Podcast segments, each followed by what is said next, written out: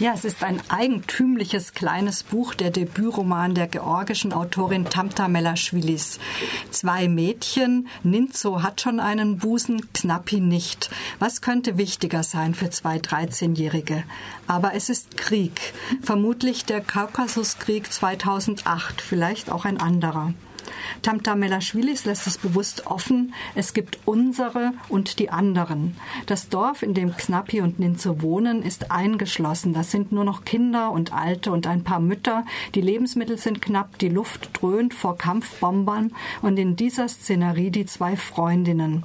Drei Tage erleben wir mit ihnen. Mittwoch, Donnerstag, Freitag. Durchaus nicht chronologisch. So viel passiert an diesen Tagen und doch eigentlich gar nichts. Bei Knappis Mutter ist die Milch versiegt, sie kann ihren Säugling nicht mehr stillen und versinkt in Depressionen. Ninzo ist ganz auf sich gestellt und pflegt ihre Großmutter, die im Sterben liegt. Die beiden Mädchen haben die Erwachsenenrollen übernommen und sind doch wild am Pubertieren. Ich lese euch eine Stelle vor, Xnapi, aus deren Sicht die Geschichte erzählt ist, und Ninzo begegnen auf einem ihrer Streifzüge einer Kreisin und deren hochschwangeren Tochter, die die Kinder bittet, ihr beim Schuhewechseln zu helfen. Fragt die Frau in Schwarz, wie alt bist du denn, Kind? Dreizehn, sagt Ninzo und schaut mich dabei an. Sagt die Frau in Schwarz, meine Güte, du siehst aus wie achtzehn. Kannst du ihr bitte auch gleich die alten Schuhe anziehen? Die zweite Schnalle lässt sich viel leichter lösen. Ninzo hilft der Schwangeren mühelos in die alten Schuhe und steht auf. Das saubere Paar reicht sie der Alten, die sie in die Tasche steckt. Sagt Ninzo stolz, ja, ich sehe aus wie achtzehn. Sie ist auch dreizehn und zeigt auf mich. Sagt die Frau in Schwarz, Ach du meine Güte, wie klein sie ist, besonders neben dir. Ja, sie ist eben noch ein Kind, feigst Ninzo, hatte nicht mal die Regel. Die Frauen müssen lachen. Und du?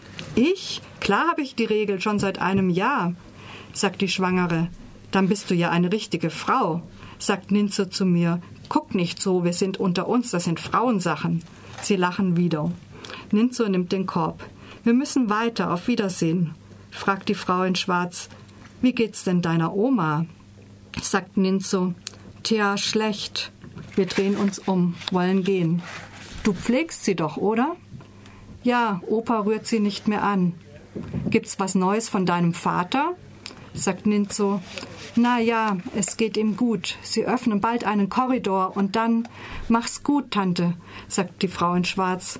Ach, die arme Frau liegt im Sterben und hat fast keine Angehörigen um sich. Mein Gott, so ein Elend, gnade uns, lieber Gott, gelobt sei deine Herrlichkeit, Allmächtiger, sagt die Schwangere. Mutter. Macht's gut, Mädchen, und vielen Dank. Wir gehen. Sag ich zu Ninzo, du bist so gemein, weißt du das?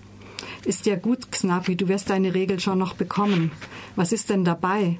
Ich möchte ihr am liebsten eine knallen und dann weglaufen. Sie würde mich sowieso nie einholen, das hat sie nie gekonnt. Sag ich, können wir nicht schneller gehen? Ach stimmt, du musst ja deinen Busen mitschleppen. Das kann ich verstehen. Ninze will was erwidern, überlegt es sich aber und sagt nichts mehr. Ja, in dieser einfachen Sprache ist der Roman geschrieben, getragen von einem eigentümlichen Rhythmus. Es ist, als hätten die Mädchen die Luft angehalten in diesen drei Tagen, als passiere alles, die Angst, der Mut, stinkende Leichen, die erste Regel, eine wahnwitzige Drogenkuriermission in einer Luftblase, die hoffentlich bald platzen wird.